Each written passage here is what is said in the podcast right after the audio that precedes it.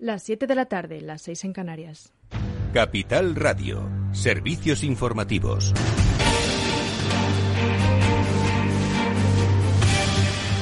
El Gobierno termina sin acuerdo la reunión del diálogo social con sindicatos y patronal para negociar la subida de entre 12 y 19 euros este año del salario mínimo interprofesional. La vicepresidenta segunda y ministra de Trabajo y Economía Social ha hecho un llamamiento a los agentes sociales para que se pueda alcanzar en el corto plazo un pacto de consenso.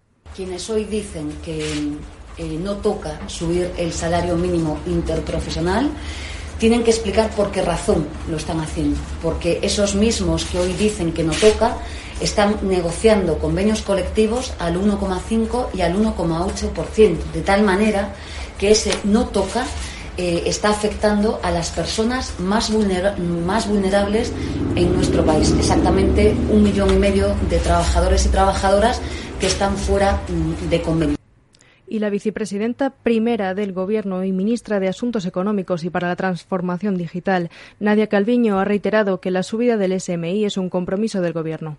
Este año nos estamos planteando un aumento en lo que queda de año eh, relativamente em, pues, limitado, ¿no? Y eh, vamos a ver si los agentes sociales encuentran un, acuerdo o llegan a ese acuerdo eh, sobre esta cuestión para que podamos ya, cuanto antes, la verdad, abordar esa subida ya para 2021 y que en la última parte del año pues, pueda llegar a los trabajadores que tienen los salarios más bajos. Tras ocho años en el cargo, tres de ellos en interinidad, el presidente del Consejo General del Poder Judicial, Carlos Lesmes, ha reclamado a los partidos mayoritarios un pronto acuerdo para la renovación del órgano, pues dice la situación resulta insostenible para la judicatura y para la propia sociedad y la mejor manera de defender la Constitución es garantizando su cumplimiento. Urge, por tanto, y por el bien de todos, que nuestra institución desaparezca del escenario de la lucha partidista y que las fuerzas políticas concernidas con patriotismo constitucional, alcancen en las próximas semanas el acuerdo necesario para la renovación. Por su parte, la fiscal general del Estado, Dolores Delgado, también ha denunciado el debilitamiento que el bloqueo político supone para la justicia. Debemos alertar de algunos peligros que acechan a una justicia que no puede convertirse en un campo de batalla política. La justicia ha de estar únicamente al servicio de la sociedad. El portavoz nacional del Partido Popular y alcalde de Madrid, José Luis Martínez Almeida, defiende que su partido no bloquea la renovación del órgano de, gobierno de los jueces y, la, y ha culpado al Gobierno de no querer cambiar la legislación. No, no, el PP no está bloqueando la renovación del Consejo General del Poder Judicial. Quien bloquea la renovación del Consejo General del Poder Judicial es quien decide que los jueces no eligen a los jueces y que, por tanto, son los políticos los que tienen que elegir a los jueces. De esta postura se ha distanciado Edmundo Val, vicesecretario general y portavoz del Comité Ejecutivo de Ciudadanos, partido que gobierna en la coalición con el Partido Popular en diversas comunidades autónomas. Si estos son los hechos, si estos son los hechos, muy ingenuo desde luego hay que ser para creerse que el Partido Popular tiene ninguna intención de cambiar el sistema. Pero la batalla retórica continúa, pues la ministra de Política Territorial y portavoz del Gobierno, Isabel Rodríguez, ha insistido en que el PP dice está rompiendo todos los puentes constitucionales que han unido a España por negarse a renovar el Consejo General del Poder Judicial. El problema es que existe un partido, el principal partido de la oposición, que está boicoteando, secuestrando los cumplimientos constitucionales en relación al cambio de los órganos de gobierno de los jueces. Hay que activar la renovación del órgano de gobierno de los jueces. Es una necesidad y es un imperativo no legal, es un imperativo constitucional y es un no parar.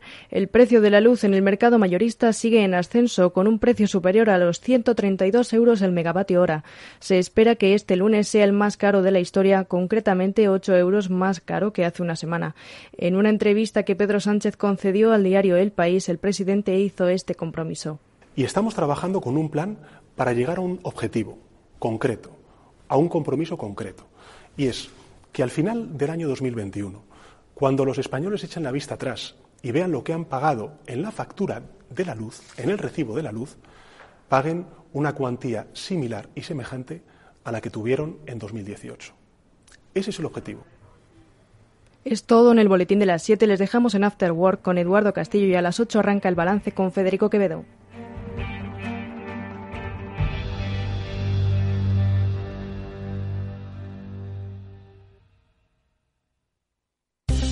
¿Interesado en bolsa? ¿No quieres pagar comisiones? XTB es tu broker. Compra acciones y ETFs en cualquier mercado con 0 euros de comisión hasta 100.000 euros. Abre tu cuenta 100% online en solo 15 minutos. xtb.es.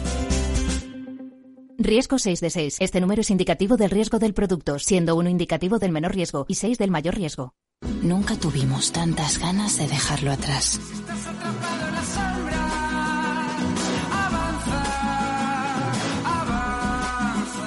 Tengas unos días, una semana o un mes, camina a Galicia. Año Santo Xacobeo, Xunta de Galicia.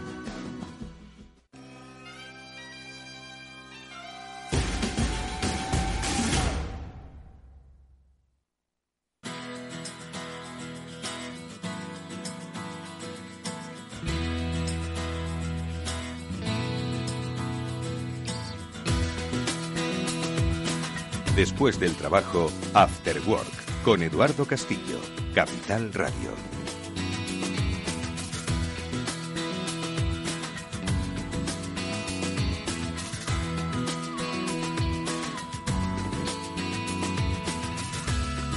Buenas tardes amigos y bienvenidos un día más a este Cyber After Work, el programa de la ciberseguridad de Capital Radio y que como cada semana, como cada día, como cada momento sonoro, pues quiere acercaros no solo la actualidad de la seguridad, sino sobre todo el estado de eh, culturización y de evolución que va teniendo la sociedad española entendiéndose esta como empresas, ciudadanos, instituciones en el mundo de la ciberseguridad. Hoy, como siempre, contaremos con los protagonistas que hacen posible que vivamos en un mundo seguro, aunque muchos de vosotros penséis que estáis seguros. Eh, pero precisamente porque hay especialistas que vigilan por nosotros, por lo que creemos que tenemos esa seguridad. Sin embargo, como en todo, no podemos dejarlo solo en sus manos. Tenemos nosotros que poner mucho de nuestra parte para contribuir a ese estado de seguridad cibernética. Hoy hablaremos con uno de los eh, referentes en este sector, con Román Ramírez, uno de los fundadores de la Routed.com, que mm, viene este año, de la Routed.com, de la Routed.com, donde voy yo, poniéndole un dominio. Menos mal que todavía no está conectado. La Routed.com. con, eh, que como ya sabéis es uno de, las, eh, de los encuentros de referencia en el sector y que tras estos meses, año y pico de pandemia, vuelve nuevamente, vuelven los eh, encuentros, esto es fundamental porque es precisamente los encuentros donde se junta la sociedad, donde Em, emite ese sonido, esa llamada de atención a la sociedad y donde se intercambia conocimiento en una comunidad necesaria como es la de ciberseguridad. Bueno, pues con, con Román hablaremos en, en este programa, pero también, como siempre, contaremos con los especialistas de Netscope que nos dan esas píldoras educativas sobre, el, eh, sobre seguridad, especialmente desde una óptica que en realidad es la que nos concierne a todos, que es el trabajo de la nube, el trabajo en la nube y la protección en la propia nube. Bueno, todo ello, como siempre, lo haremos con la ayuda de Pablo Sanemeterio y Mónica Valle, a los que ya saludamos cordialmente hoy en este estudio de Capital Radio. Mónica, ¿qué tal? Muy buenas tardes. Cordialmente, siempre. Muy buenas tardes, Eduardo. bienvenida. Muchas gracias. También saludamos a Pablo Sanemeterio. Pablo, ¿qué tal? Buenas tardes, bienvenido. Eduardo, muy cordialmente también. Muy cordialmente. Somos muy cordiales. Que, que, se me ha escapado lo del punto .com, ¿eh? Es que, no, pero está bien, es rootedcom.com. Quien ir a la página web y lo Así tienes toda la información para el Congreso, cuando vayan dando las novedades de cuándo, qué fechas, de qué ponentes, qué charlas, qué talleres, sobre todo también, porque también se da formación en las, en las conferencias. O sea que... Oye, ¿por qué es importante eh, que vuelvan los congresos? Vosotros, que sois eh, especialistas en la materia, eh, decirle a quienes nos están escuchando que es que igual, claro, les suenan un poco lejanos, ¿no? Aquello de, bueno, Rooted, con, pero yo no voy a participar, yo es que soy una empresa, ¿no? Entonces, ¿por qué me va a afectar a mí? O, o los múltiples encuentros de ciberseguridad que vamos a, tener de aquí a final de año y sobre los que vamos, por supuesto, a dar eh, eh, buena información y sobre todo cobertura, ¿por qué es importante que se produzcan estos congresos? A ver, Pablo, Mónica, no sé. Pues a ver, yo lo primero que te diría es por un tema meramente de, cultura y de interés y acercarte a ciberseguridad. Yo recuerdo la primera ruta a la que fui hace 2010, ha pasado un poquito de tiempo, que las hacíamos aquí atrás, como te he dicho, en el auditorio de la Mutua Madrileña, cerquita de la radio. Y, recuerdo una conferencia en la primera que, me decían, oye, que es que abrir un documento PDF te, te puede hacer que ejecuten código en tu ordenador. Y digo, toma ya. de primeras ya sí, sin, sin, sin tener una gran, grandes conocimientos de ciberseguridad, simplemente de tecnología, ya dices, ostras, espera, que... Un PDF. Un PDF que ejecuta código algo que a día de hoy ya casi todo el mundo lo tiene interiorizado, todo el mundo lo sabe, pues allí hace 11 años, pues eh, alguien te lo estaba contando, alguien te estaba contando un poco cuáles eran los posibles problemas a los que te enfrentabas simplemente por abrir un PDF pues ya no contemos pues ir abriendo enlaces sospechosos, eh, documentos ofimáticos sospechosos que te piden habilitar las macros, todo este tipo de cosas y pues eso, un poquito de cultura, de, de conocer, de conocer a gente también y, ¿por qué no?, de participar en las formaciones, como te decía. Es que en el Congreso no es solo sentarte a ver charlas, es que los días previos hay formaciones en las que tú sacas, eh, pues puedes participar y llevarte un montón de conocimiento en la mochila para, para usarlo en tu día a día de ciberseguridad de tu organización. Totalmente. Ha dado, has dado Pablo en el clavo porque compartir información, compartir conocimientos, tendencias nuevas que hay en el sector, esa, eh, bueno, esa sensación de comunidad que además hay en el sector de la ciberseguridad, precisamente por compartir todo eso, ¿no? Informar, información, concienciar y esa cultura, ¿para quién? Para todos, para usuarios, para empresas, para profesionales.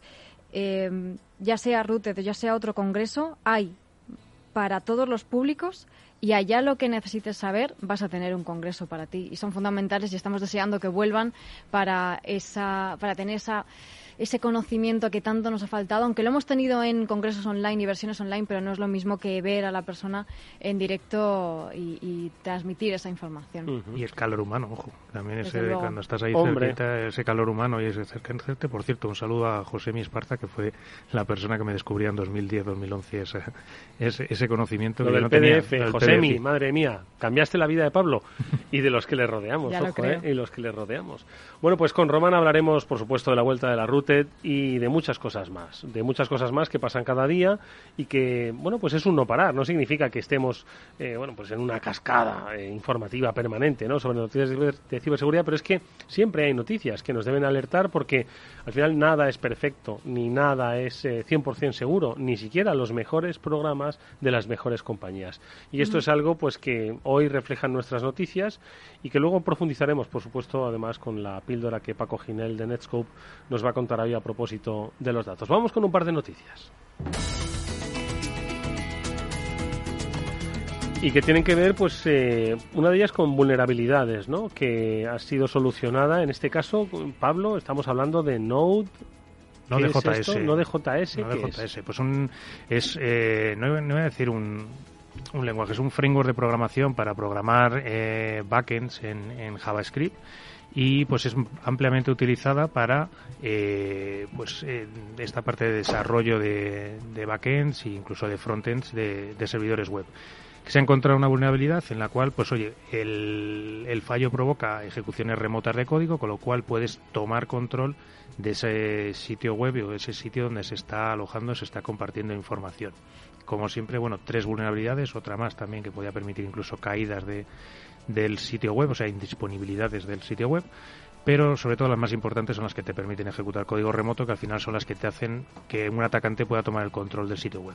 Esas son siempre las más peligrosas, ¿verdad, Pablo? Aquí que te encantan las vulnerabilidades, está mal decirlo, ¿eh? pero es verdad porque, bueno, eh, en este caso estamos hablando de, de Microsoft, ¿no? Pero es que todas eh, las grandes empresas, grandes compañías y pequeñas también que desarrollan software pueden tener este tipo de vulnerabilidades. Al final estás desarrollando ¿no? Eh, sistemas, eh, software o soluciones. o... Siempre que desarrolles una aplicación, siempre que desarrolles un sistema que además se queda expuesto a Internet, es donde empiezas a tener riesgos y donde te van a investigar a ver si consiguen estas apreciadas ejecuciones remotas de código que tanto nos gustan, sobre todo por eso, porque es que para mí es un poco el puntillo, la esencia del hacking. Ese, ese poder tomar control de una máquina en remoto, eh, todo el que se dedica un poquito al pentesting le, le gusta. Hombre. bueno, ¿y por qué es importante, como decíamos al principio, pues ir generando cultura de ciberseguridad? Porque esto afecta no solo a la seguridad de las personas y de las empresas, sino también a la propia solvencia de las compañías. Es una noticia que eh, bueno, pues puede tener consecuencias, obviamente, de carácter financiero, que es eh, quizás la línea de flotación ¿no? de, las compañías.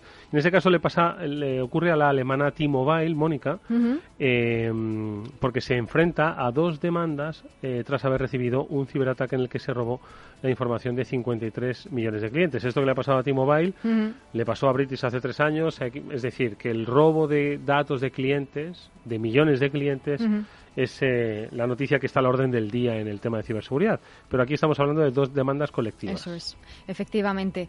¿Qué ha pasado? Bueno, como hemos contado tantas veces y, ya casi pues es algo, una noticia semanal, una brecha de datos, una brecha de información de alguna empresa, en este caso ha sido T-Mobile, en el que, bueno, pues 53 millones de clientes se han visto afectados por esa brecha de ciberseguridad con información personal que se puede haber visto comprometida por este ciberataque, ¿no?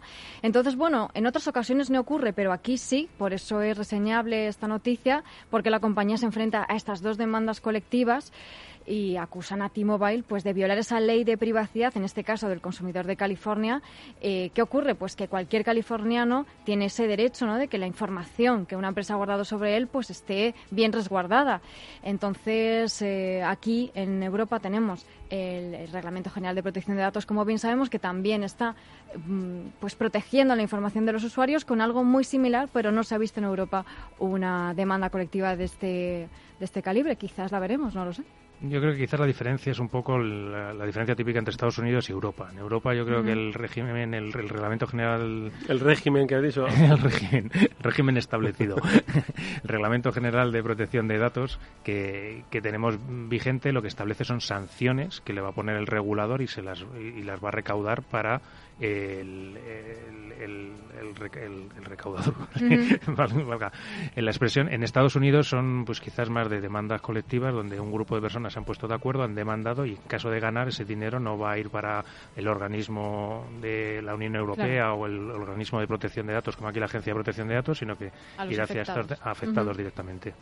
Bueno, datos, que es al final lo que todos queremos proteger, pero ¿realmente sabemos que queremos proteger los datos? Esto es lo que Paco Ginel hoy nos va a recordar, pero con un fundamento, no solo en noticias, sino también en lógica empresarial. Esta es la píldora SASI.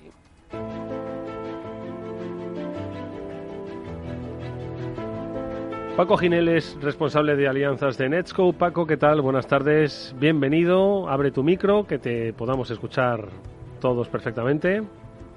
Buenas tardes, Edu, Mónica, Pablo, y buenas tardes a todos los oyentes. Eh, Paco, un placer volver a saludarte en este, en este programa. Decíamos que la importancia del dato, y la verdad es que es curioso, ¿no? Que a estas alturas, como decimos, de partido, tengamos que recordar que lo que realmente es importante es proteger el dato, ¿no? Que tengamos que recordarlo, que recordarlo, pues, como digo, a estas alturas, cuesta creerlo, pero ¿por qué haces esa reflexión en este momento de partido? Efectivamente, pues yo había pensado eso, utilizar la píldora de hoy para hacer una reflexión sobre por qué los datos, ¿no? Una reflexión sobre los procesos también de selección de recursos y herramientas de seguridad y cómo priorizamos el gasto, la inversión, la utilización y el despliegue de unas sobre otras, ¿no? Y en mi opinión la respuesta está en la base de todo análisis de riesgos y es conocer perfectamente qué es lo que de verdad tenemos que proteger, ¿no? cuáles son los activos más importantes de nuestra organización. Y en las empresas digitalizadas, ese activo, voy a decir en el 99% de los casos, por no decir el 100%, son los datos, su disponibilidad, su integridad y su confidencialidad donde quiera que se encuentren estos datos. Este es el objetivo que no debemos perder de vista. Esta es la riqueza que de verdad tenemos que proteger y para ello tenemos que planear, y desplegar esta protección con un sentido práctico y lógico, pecando, si es preciso, de excesivamente desconfiados y huyendo de modas y manías, priorizando soluciones que ponen la protección de los datos en el centro de su discurso y todo gira alrededor de esa protección. Toda nueva capa tiene que venir a añadir una línea de defensa adicional que tenga sentido y complemente a todas las demás, porque el entorno es cambiante y es necesario que así suceda. Y esta es una de las obsesiones que tenemos en Netscope, la protección del el dato y precisamente toda la arquitectura de servicios que hemos creado está montada alrededor de este único concepto, la protección de los datos. Mm.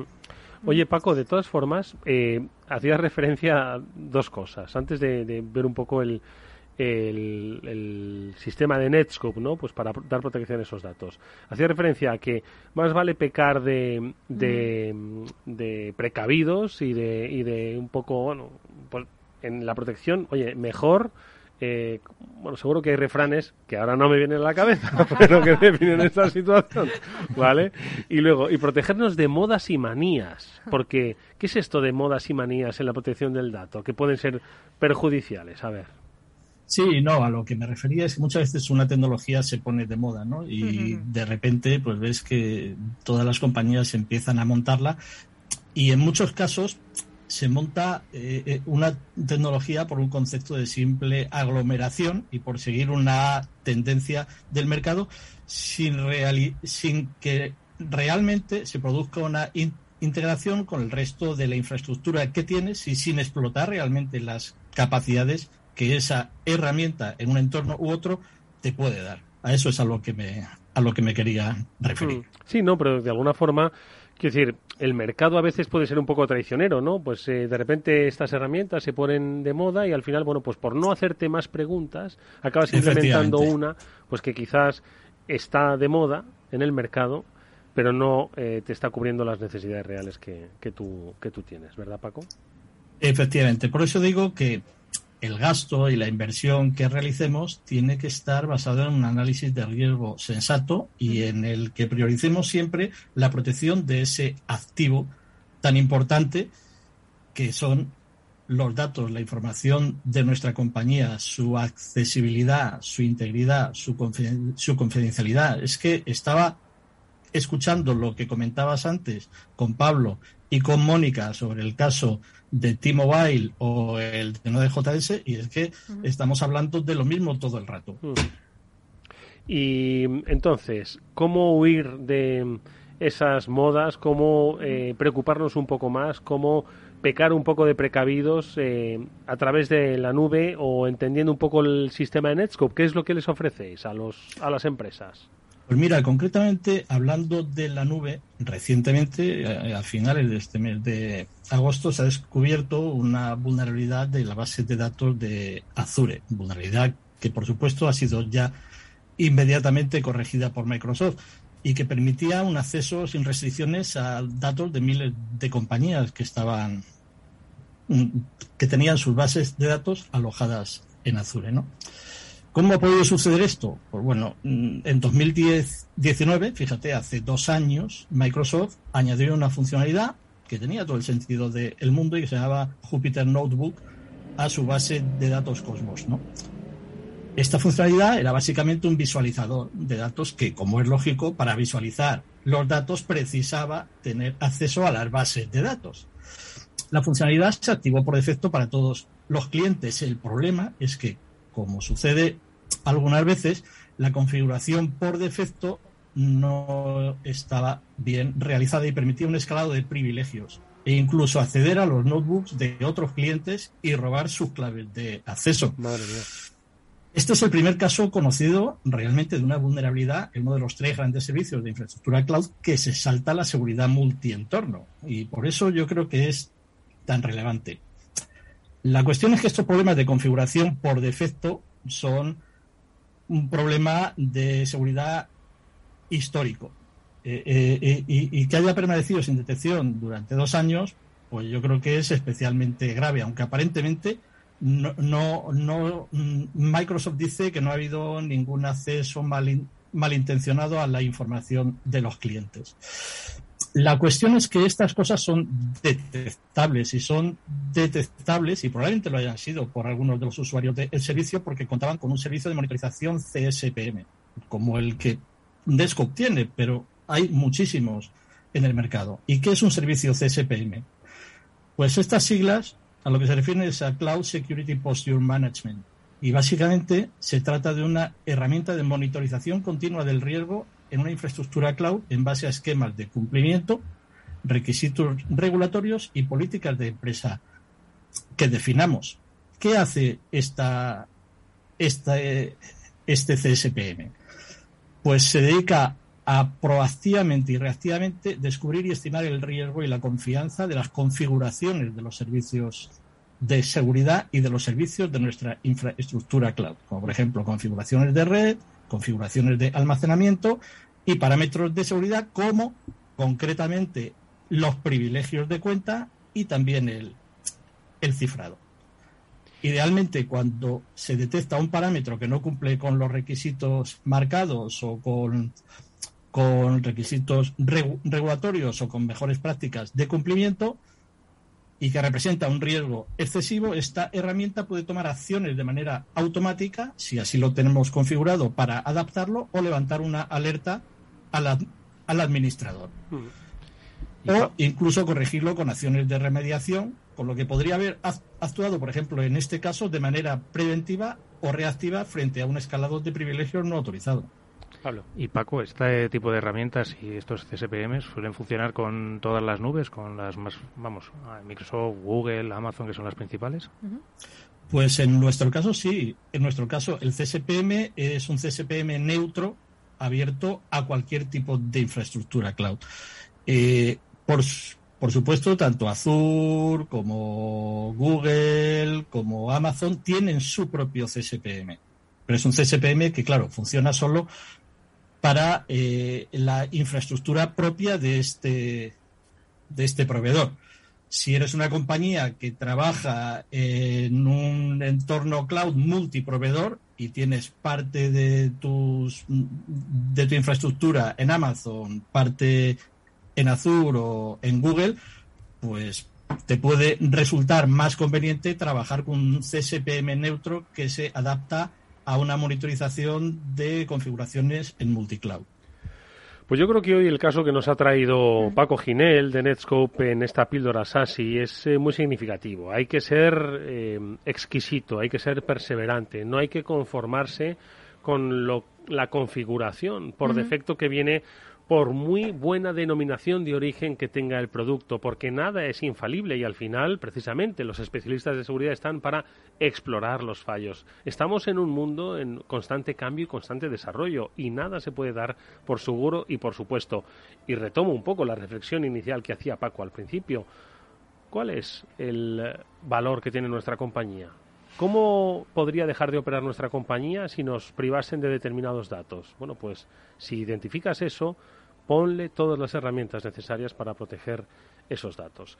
Ahí está, como decimos, la clave de nuestro tiempo, la protección del dato y, como decimos, ser perseverante y no dejaros y no lo, lo, barato al final acaba saliendo caro. Caro. Bueno, pues esa es una de las de las moralejas que hoy me vienen a la mente. Paco Ginel es eh, nuestro especialista hoy de Netscope, responsable de alianzas de la compañía, al que ha sido un placer volver a verle y volver a escucharle. Paco, gracias, hasta muy pronto. Gracias a vosotros. Adiós. Hasta pronto.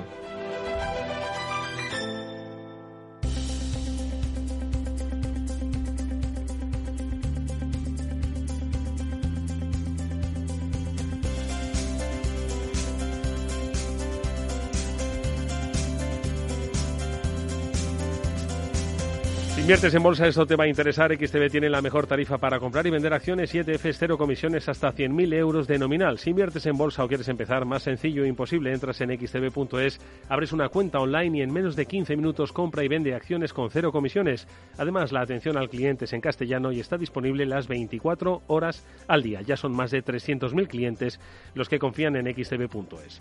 Riesgo 6 de 6, este número es indicativo del riesgo del producto, siendo uno indicativo del menor riesgo y 6 del mayor riesgo.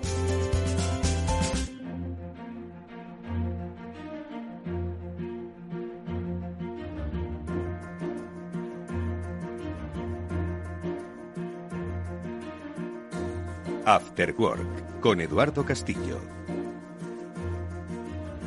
Ya está conectada a esta mesa de análisis de ciberseguridad un buen amigo de este programa, una referencia en el terreno de la seguridad de la información en nuestro país. Él es eh, Román Ramírez, es eh, uno de los fundadores de RootedCon que hoy eh, está aquí con nosotros para decirnos que vuelven. Román, ¿qué tal? Muy buenas tardes.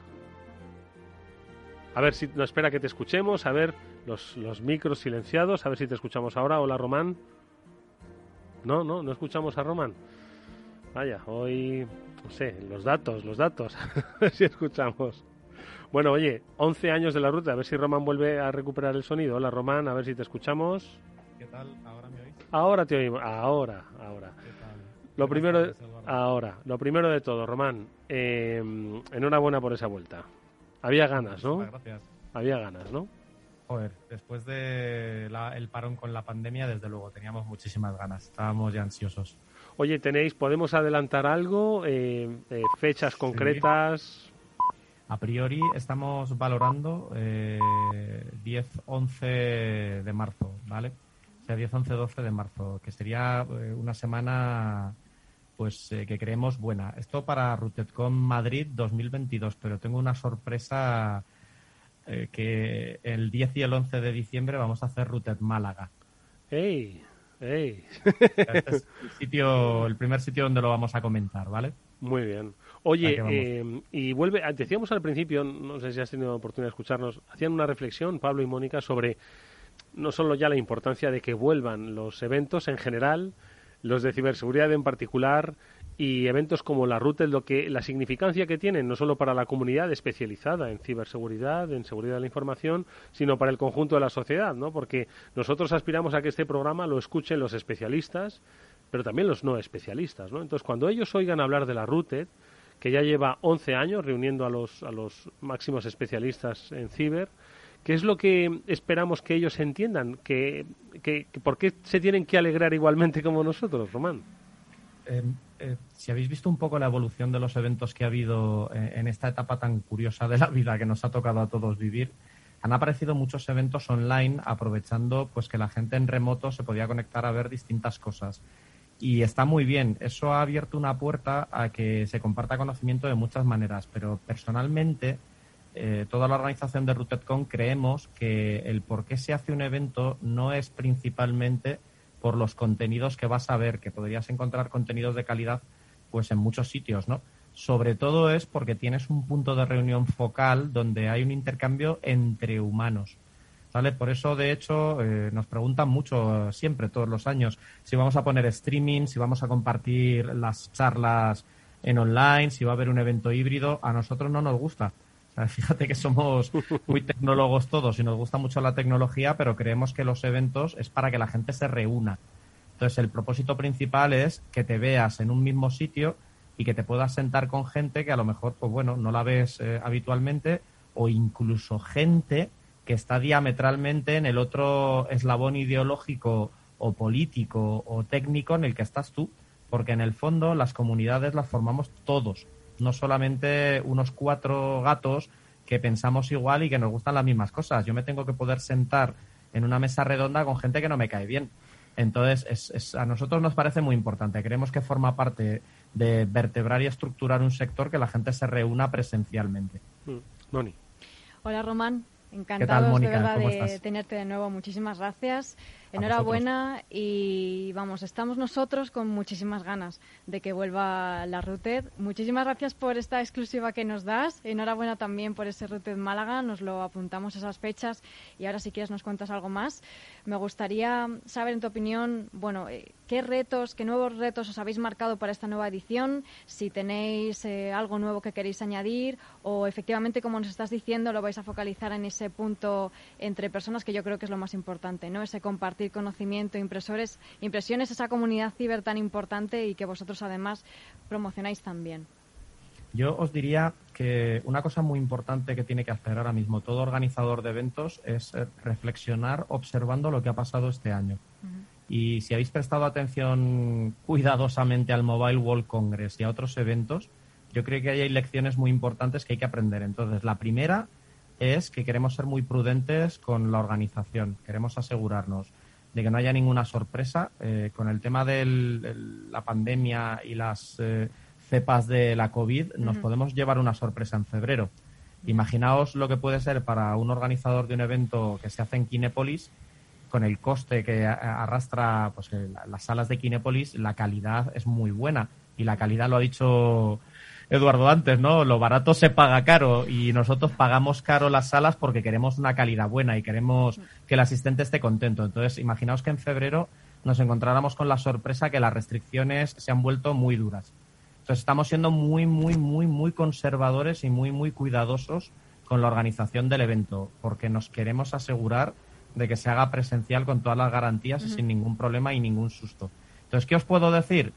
Que puede ser que nos llevemos una sorpresa porque haya listas de espera con las entradas. Que esto, cuando eh, los que habéis asistido a las primeras routes, ya sabíais que era la dinámica que se abrían las entradas y al tercer día ya se habían vendido y te tocaba estar en lista de espera.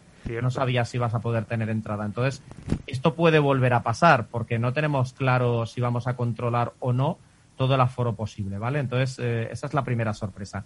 La segunda, pues que aprovechando con que tenemos un aforo muy limitado, pues a lo mejor nos volvemos también muchísimo más selectivos con las charlas, ¿vale? Porque eh, menos asistentes hace más complejo el tema de la selección de ponentes, ¿vale? Entonces, eh, son reflexiones que estamos haciendo porque nadie puede predecir lo que va a pasar en marzo del 2022.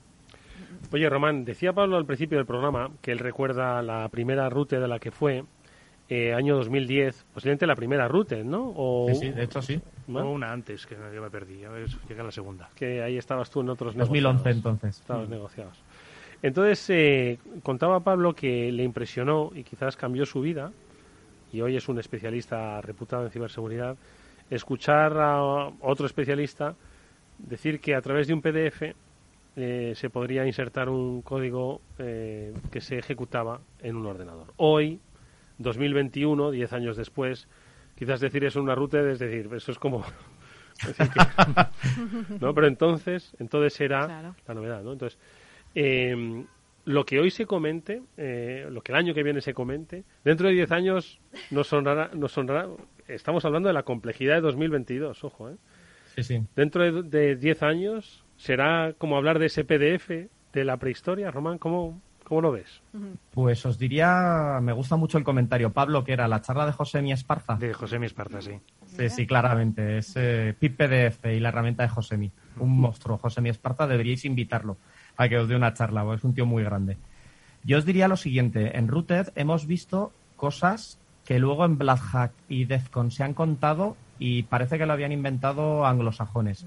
¿Vale? Vimos el primer virus nativo de malware para Android eh, y esa charla luego cogió un tío, la apodó un poco y la contó en inglés en, en una Black Hat y parece que se hizo allí. Mm. Vino Hugo Teso a contar las charlas de cómo se hackean aviones, Boeing, Airbus, y hasta que no dio la charla y lo citaron los medios anglosajones, pues parece que eso no se había contado en ninguna parte. Y, por ejemplo, os puedo poner un ejemplo muy chulo que a mí me tiene ahora mismo loco, que son las charlas con diademas de lectura de ondas cerebrales, que vosotros no lo podéis ver, pero os estoy enseñando la diadema con la que estoy trabajando últimamente. Es una Muse 2, ¿vale? Pero esto no es que se me ocurriera a mí, esto fue idea de Alfonso Muñoz, que decidió dar una charla en Router de criptografía con ondas cerebrales. Pero es que esto está abriendo un mundo infinito. Entonces, eh, claro que se van a ver cosas los próximos 10 años que probablemente personas con mucho talento españolas están investigando ahora mismo. Y no porque las presenten en Router, las presentan en muchos eventos que se hacen en España. Es porque los españoles tenemos mucho talento. Oye, eh, eh, los oyentes no pueden ver esa diadema, nos la ha mostrado a través de esos canales por los que hoy pues podemos hacer este tipo de programas. Nos lo ha enseñado Román. Es una especie como de auriculares, ¿no? Así a priori, ¿no? Que uno se los pone. Pero ¿qué, qué hace que, que se la pone así como a modo de... Sí, sí, de, a modo de, diadema, ¿sí? ¿Y qué hace eso, Román? Pues lee, esta en concreto lee eh, no solo el EEG, que son las ondas cerebrales, sino también lee el pulso cardíaco y tiene un giróscopo para ver el movimiento de la cabeza. Y además eh, tiene una cosa muy chula. Tengo otra, eh, que es una NeuroSky, que esta es la que me enseñó Alfonso Muñoz. Repito, esto es idea de Alfonso Muñoz. Así que si queréis que os cuente un experto, también podéis invitar a Alfonso. A que cuente... Alfonso. Alfonso le, le, reinvitamos. Le reinvitamos. Le reinvitáis y que os cuente un poco cómo pensó lo de criptografía con ondas cerebrales. Yo esto lo estoy usando ahora porque estoy con un dron programándolo para ver si lo puedo controlar con la mente, ¿vale? Entonces, esto parece una locura, pero esto ya está hecho varias veces. Lo ha hecho gente con la NeuroSky, con la Emotive y con otras. Lo que yo quiero ahora mismo es con esta diadema entrenar a mis hijas para que sean ellas las que controlen el dron con la diadema, pero que no es nada complicado, ¿eh? No penséis que es nada de ciencia ficción. O sea, yo pienso en un vector de movimiento y esto se traduce en un patrón que se puede leer con un script en Python y esto se traduce en señales que le mandas al dron. O sea, que no, que no es complicado, de verdad, que esto no es ciencia de cohetes. Pero ¿qué pasa? Pues que estas cosas parecen de ciencia ficción hasta que te las cuenta alguien. Y a mí me lo contó Alfonso en una router y flipé con la charla. Y ahora me he vuelto fan del tema de la lectura de ondas cerebrales y estoy aquí. Creo que se pueden hacer muchas virguerías, como por ejemplo que un discapacitado piense en levantarse y un exoesqueleto externo lo levante. Pensadlo bien, ¿eh? Wow. O sea, se pueden hacer muchas cosas con esto. Esto también es hacking. Esto es hackear tecnología para usarla para cosas positivas para la sociedad. Impresionante, ¿eh? Wow. Tienes que enviarnos una fotografía y publicarla en redes sociales para los oyentes que no han podido Wow. ver. En cuanto esté preparado, voy a publicar todos los scripts que me he hecho para procesar las señales y lo que estoy haciendo para jugar con ellas. Eso es algo que me parece precioso de la tecnología y de la ciberseguridad en concreto. eh, esa posibilidad de ayudar a tanta gente en tantos ámbitos que ahora mismo ni se nos ocurren, pero llega alguien como Alfonso, como Román, le dan una vuelta a la tecnología, hackean algo y fíjate lo que pueden llegar a conseguir. Algo vamos, que puede ayudar a millones de personas a ¿eh? mejorar su calidad de vida eh, exponencialmente. Muchas veces Pues hemos esto es lo dicho que queremos en Router. Esto queremos que la gente se vuelva loca y cuente cosas que pueden parecer totalmente Que se atrevan. ¿verdad? Que se atrevan. Eso es. Y que, como bien has dicho, Dardo, dentro de 10 años eh, estén cambiando el mundo. que como hemos dicho muchas veces, el hacking no solo es de tecnología, o sea, es muchas veces pensar fuera de los patrones normales o de las utilidades normales de las cosas y darle una vuelta para utilizarlo en provecho de la, del resto de la gente, del resto de la humanidad y simplemente una tecnología que igual estaba pensada para otra serie de cosas, tú le encuentras un nuevo uso y eso es, eso es hacking. Ahí está. Eso es hacking. Claro, lo que ocurre es que el mundo se divide en el bien y el mal. Bueno, no sé qué tipo de pensamiento será este que lo defiende, pero nosotros estamos hablando del bien, pero también esa parte del mal, que son eh, igual de listos que los que hacen el bien, eh, son los que quizás estarían viendo este tipo de herramientas para ver cómo pueden obtener, pues en este caso, un beneficio económico de manera ilícita, ¿no? que es de lo que se trata, ¿no? la ciberdelincuencia. De ahí un poco la necesidad también de intercambiar conocimiento, porque al final, o sea, hay que pensar en, en, en, en hacker malo, vamos a decirlo así, ¿no? Hay que ponerse en esa situación para adelantarse a los movimientos, porque tan listo es uno como, como otro, ¿no? Totalmente. Y los adversarios pues eh, siempre están investigando con una ventaja y es que ellos no tienen restricciones legales, con lo que su proceso investigador pues a veces es más rápido o, lamentablemente mejor, ¿no? Porque nosotros pues tenemos que seguir una serie de patrones que a veces nos constriñen. Pero yo siempre soy positivo, ¿eh? Yo no creo que el enemigo eh, siempre gane ni creo que, vayan a hacer el mal automáticamente con cualquier cosa. Para eso hay mucha gente investigando en el lado bueno, ¿no? Y en el lado de la defensa. O sea que yo creo que siempre hay equilibrio. Siempre hay una persona antisocial que quiere aprovechar la sociedad para su propio beneficio y luego hay otras personas que contrarrestan esa, esa voluntad, ¿no? No, y que, ojo, que precisamente para eso están también los, las conferencias y los congresos de seguridad, para contarnos qué han visto de un actor, qué han visto de alguien que está haciendo maldades con determinado tipo de tecnología, lo cuenta el resto de las personas y ya les enseña una forma de protegerlo o entre todos creamos una forma de protegernos de, ese, de esa amenaza. Absolutamente, Pablo. Y, y sabemos algo de fechas, ¿te han preguntado algo de fechas? de- Sí, es que ha habido un momento ahí. de Yo he estado ausente un momentito. Sí, perdonad. Eh, No, pero nos ha dado una primicia. Sí. Que, exactamente. Y es que. A eh, Pablo le va a gustar, además. Sí, eh, no solo la RootedCon vuelve a Madrid en eh, el primer trimestre del próximo año, estamos hablando de marzo de 2022, eh, sino que en diciembre va a haber un adelanto con una, se lo digo, ¿eh, Román? Es que no Sí, estaba sí. Pablo aquí en directo, una Rooted Málaga. ¡Ostras! ¿Ves? Ya sabía yo. Efectivamente. Le iba a encantar. Me gusta, me gusta. Muy Claro buen que sitio sí. para hacer una ruta, además, en- allá abajito con calor en diciembre. De Oye, hecho- Román, perdón, perdón, continúa. Sí, no, no. Si todo va bien, al final deberíamos tener 3, 4, 5 routets al año.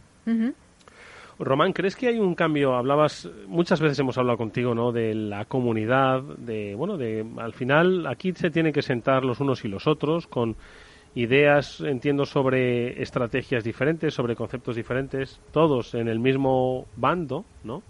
De la ciberseguridad, pero obviamente en diferentes compartimentos estancos, ¿no? Eh, y parece que ya va calando esto eh, en cuanto a la dedicación y en cuanto a la inversión. La semana pasada hablábamos de de las inversiones previstas por grandes compañías en Estados Unidos para combatir la ciberseguridad o para luchar contra la, cibercriminalidad. Aunque si bien Luis Fernández de la revista Signos nos, bueno, nos contextualizó ¿no? un poco pues esas eh, luchas de poder geoestratégico entre Rusia y Estados Unidos, ¿no? Como parte, ¿no? Eh, un poco eh, central, ¿no? de la necesidad de aumentar la inversión en infraestructuras. Y también hoy en España, bueno, pues tenemos que, que se va clarificando una hoja de ruta que ya la había, pero que parece, y lo, lo íbamos a comentar antes en las noticias, INCIBE, bueno, pues también cree que es la inversión la que va a marcar un poco la hoja de ruta en ciberseguridad, Pablo. Sí, bueno, INCIBE dentro de los fondos de recuperación y transición europeos que, se está hablando mucho en, estas épocas. Eh, hasta ahora la noticia es que tiene más de 500 millones de euros presupuestados para distintas iniciativas. Entre ellas, una de las que más me gusta es la parte de eh, generar tejido y capacidad industrial en ciberseguridad en nuestro país, porque tenemos muy buenos profesionales, mucho talento y a ver si de la mano de esta inversión y de este, de este dinero se pueden crear pues grandes empresas como las que ya tenemos de, algunos eh, compañeros que han pasado por aquí, como puede ser David Barroso, y que vayan marcando el, futuro de la tecnología en ciberseguridad desde España, como se ha hecho desde otros países, que nos da mucha envidia a veces verlo desde Estados Unidos o desde Israel. Efectivamente, sí, son 524 eh, millones, lo estaba consultando ahora, eh, los que se van a ejecutar para temas de ciberseguridad y 40 en concepto de inversión en profesionales de ciberseguridad. ¿Qué os parece, Román? Eh, estamos ya cogiendo la senda de, de la inversión, estamos cogiendo ya un poco, no sé cómo decirlo, se está viendo que los gobiernos están ya apostando firmemente, en este caso a base de cifras, ¿no? Y sobre todo de buenas intenciones, porque lo que ha hecho Pablo, ¿no? Crear una, una red ¿no? de conocimiento empresarial. Estamos hablando de fomentar el emprendimiento y las pymes ¿no? en, en ciberseguridad. Bueno, es un, es un punto de partida muy interesante. ¿Cómo lo ves tú? Pues eh, dejad que respire hondo antes de responder. Claramente insuficiente. Eh, yo, yo sinceramente, es que no creo que sea un tema de dinero. O sea, los fondos de recuperación le van a venir muy bien a nuestro país porque pues, ha habido un problema muy importante de parón económico eh, derivado de la pandemia y ha habido en cascada eh, pues muchos problemas eh, en distintos niveles empresariales. Lo veo muy importante, pero es que no creo que sea un tema de dinero. os voy a contar lo que a mí más me impresionó de la gente de Israel promocionando los productos israelíes en ciberseguridad. ¿Qué es lo que más me impresionó? Que tengan desplegadas siete personas en España que están todo el día contando todo lo que hacen, organizando eventos y explicándolo todo el día. En España, no en Israel. ¿Vale? Yo no he visto que el ICEX o 25 organismos que tiene España que pueden hacer esto estén haciendo esto en Reino Unido, en Estados Unidos, en Polonia. O sea, en vez de soltar 150 millones a pymes, eh, a lo mejor lo que necesitaríamos es gastarnos 20 millones en tener 200 delegados en todo el mundo forzando que se conozcan los productos que se hacen en España. Porque está muy bien que hagamos startups y va a ser guay. Si solo las puedes vender en Mallorca, eh, perdonadme que use lenguaje técnico, estás jodido. ¿Vale? Porque se te van a comer los anglosajones en todos los mercados internacionales. Y si nadie te apoya desde tu país, pues lo tienes genial, ¿vale? Se lo venderás a la tía Paqui y a su prima. Entonces está guay lo del dinero, pero yo creo que no es eso. Y luego la segunda parte de esto es, si lo que queremos es mejorar la ciberseguridad, es que no hemos tenido 25 años de trabajo para hacer esto. Yo ya sabéis que soy muy crudo con esto. Yo es que creo que hay que poner responsabilidades penales. Si no hay responsabilidades, sale gratis asumir riesgo. Si sale gratis asumir riesgo, ¿sabéis dónde va a ir el dinero de los fondos de recuperación? Pues a un parte que va a decir que he metido 500 horas en ciberseguridad, pero en realidad he ido a renovar portátiles de mi planta de Gijón. ¿Vale? Entonces yo creo que esto hay que tomárselo en serio de verdad. Y para tomárselo en serio de verdad, tú a las empresas les tienes que poder exigir responsabilidades.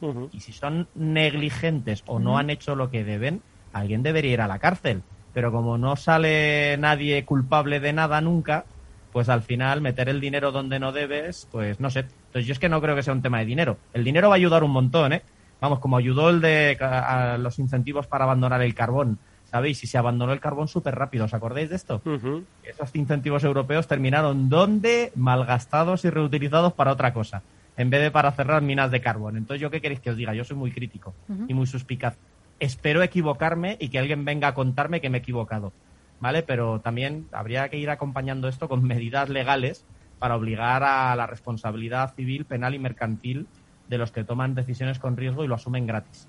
Hombre, la verdad es que el debate, ¿no? Sobre la cadena de proveedores, ¿no? La vulnerabilidad que pueden encontrar las grandes compañías en sectores críticos, que fue uno de los temas, ¿no? Que, estuvimos eh, hablando la pasada semana con, con, Luis Fernández a propósito de los casos de SolarWind y otros tantos, ¿no? Pues quizás es el inicio del debate por el que aboga Román, es decir, mm, usted no me dé tanto dinero, ¿no? Porque al final no una empresa, una pyme quizás no va, no va a saber qué, qué, hacer. Pues lo que dice, igual renueva ordenadores pensando que van a venir ya con un sistema operativo pues más moderno del que tenían y eso les va a hacer pues un poquito más seguros, ¿no? Y aquello de, bueno, pues me hacen un, un informe sobre una auditoría de seguridad donde dicen, bueno, ponga usted esto, esto de aquí y a otra cosa, ¿no? Y, y de lo que hablamos al principio de la necesidad de una concienciación real de que formamos parte de la solución y del problema. Es decir, o sea, lo que no puede ser es que las empresas digan, bueno, a mí que me lo resuelvan, ¿no? Dicen, no, no, es que todos formamos parte de la ecuación. Eh, por eso os decía un poco cuando hablábamos de las, del dinero que van a gastar las grandes tecnológicas americanas, que no eran ellas las únicas que tenían que gastarse el dinero, que también esas Colonial Pipeline, esos eh, JBS también que han caído, todas esas empresas no son tecnológicas. Son, una se dedica a mover petróleo por los oleoductos, la otra se dedica a fabricar carne. Entonces, eh, esas mm, tienen que gastar también dinero en ciberseguridad y no solo las, eh, las grandes firmas de tecnología americanas. Totalmente de acuerdo en que no es una cuestión de cuánto dinero, sino cómo se invierte ese dinero, ¿no? Al final se puede hacer muy bien, se puede hacer mucho con poco o se puede hacer poco con muchísimo, ¿no? Ahí está la clave, desde luego. Eh, espero también y deseo que, que, se asesore bien todo esto y que, y que sirva para algo útil, como la diadema que nos estaba contando Román, que tiene esa utilidad final pues aquí también, ¿no? Que se vea bien cuál es ese objetivo, que no nos desviemos del camino. Al final yo creo que tener ese objetivo muy claro te ayuda también a saber por dónde tienes que invertir. De todas formas, hay unos debates todavía y ya se han empezado a abrir, lo comentábamos antes del verano, ¿no? Aquello de las ciberpólizas que te cubren los rescates, te cubren los ciberataques, ¿no? Entonces, al final, quiero decir, una cosa es eh, asegurar financieramente tu negocio frente a un ciberataque y otra asegurar tu negocio frente a un ciberataque, ¿no? Que es que son dos cosas diferentes. Entonces, si, el, si solo nos fijamos en el primero, si solo nos fijamos en el primero, nunca va a haber una verdadera creación. Es como la persona que tiene contratado un seguro a todo riesgo de coche. Dice, bueno, pues aparco, aparco al toque, total. Mm. el año, eh, al año hago el parte y ya me pulen el coche, ¿no? Y dice, no, oiga, de lo que se trata es que no aparque usted a golpes con el primero y el de atrás, ¿no? Es decir, entonces, yo creo que hay muchos debates, Román, que están un poco por definirse y que no son tampoco exclusivamente de carácter eh, tecnológico, ¿verdad? Eso es. Yo creo de verdad el problema está en que hay que coger el toro por los cuernos. Y os vuelvo a poner ejemplo, yo creo que esto ya lo hablamos, de lo que pasó con el incendio del Corona de Aragón. Eh, en España la normativa de incendios no despegó hasta que no murió muchísima gente en ese hotel. ¿Vale? ¿Por qué? Pues porque la gente se lo tomaba por el pito del sereno, nadie les obligaba, nadie iba con un palo y pues claro, como no pasa nada, pues fantástico, hasta que se incendia un hotel y muere mogollón de gente. Y la primera salida de todo el mundo que es atentado de ETA, porque claro, es la manera de hacer campaña de huida hacia adelante, ¿no? Pero no fue eso, fue que alguien se había pasado la normativa de incendios por el forro. Vale, pues pasa lo mismo con la ciberseguridad y lamentablemente no queremos asumir que tenemos responsabilidad, que si hackean mi empresa y desde mi empresa paran un hospital, yo soy responsable pero claro, que parece que en este país nadie tiene la culpa de nada, ¿no? Bueno, pues eh, no sé, son aspectos yo creo que forman parte del debate sin lugar a dudas y que bueno, pues poco a poco se van dando pasos, pero bueno, eh, yo creo que eh, podemos ser un poco optimistas, ¿no? Podemos ser un poco optimistas y yo creo que sí que podemos ver que hay una clara intención. Obviamente, obviamente,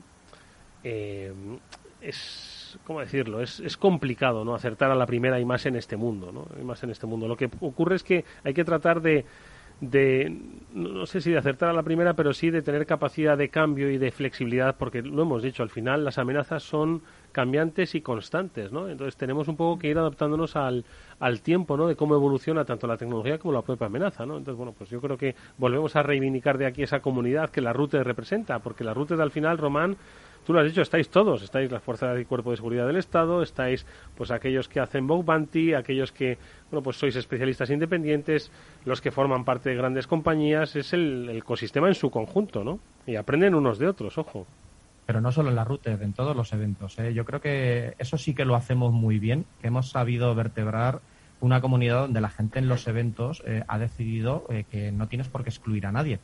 O sea que, y vamos, ojalá sigan los eventos españoles fuertes y se sigan haciendo porque se hacen muy bien. Y yo estoy muy, muy contento de eso. Y hay que verlo en positivo, como comentáis. O sea, esto, mi, mi, mi postura crítica no es porque lo vean negativo. Yo siempre soy muy optimista. Creo que las cosas mejoran siempre. Lo que sí veo es que podría mejorar más rápido si alguien decidiera tomárselo en serio y no jugar al continuismo encubierto como mejora, ¿sabéis? Hmm.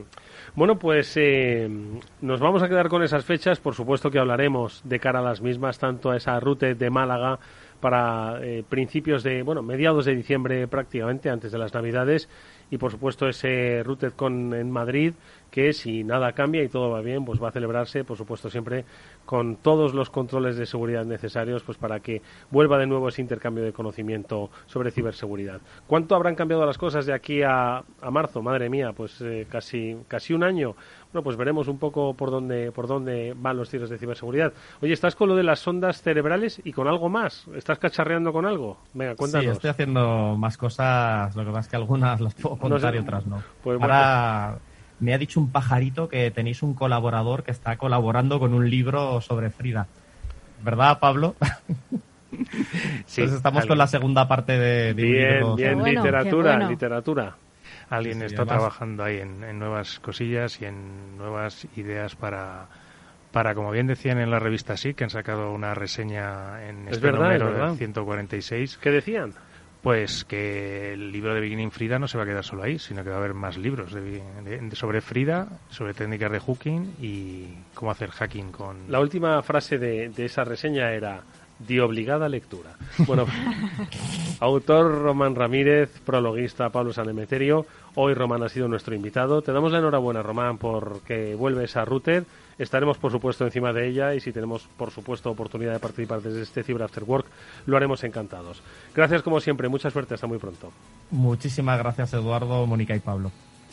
Mónica y Pablo, que nosotros nos despedimos, como siempre, hasta la próxima semana, donde, por supuesto, tendremos muchísimos contenidos. Ya os contaremos, todavía no os adelantamos nada, pero tendremos muy buena información, muy buenos invitados y ya os iremos dando las pistas sobre cómo esa eh, apuesta de ciberseguridad se va cerniendo sobre todas las instituciones de, nuestro país. Como las comunidades ayudan precisamente a esa difusión de la ciberseguridad en, eventos.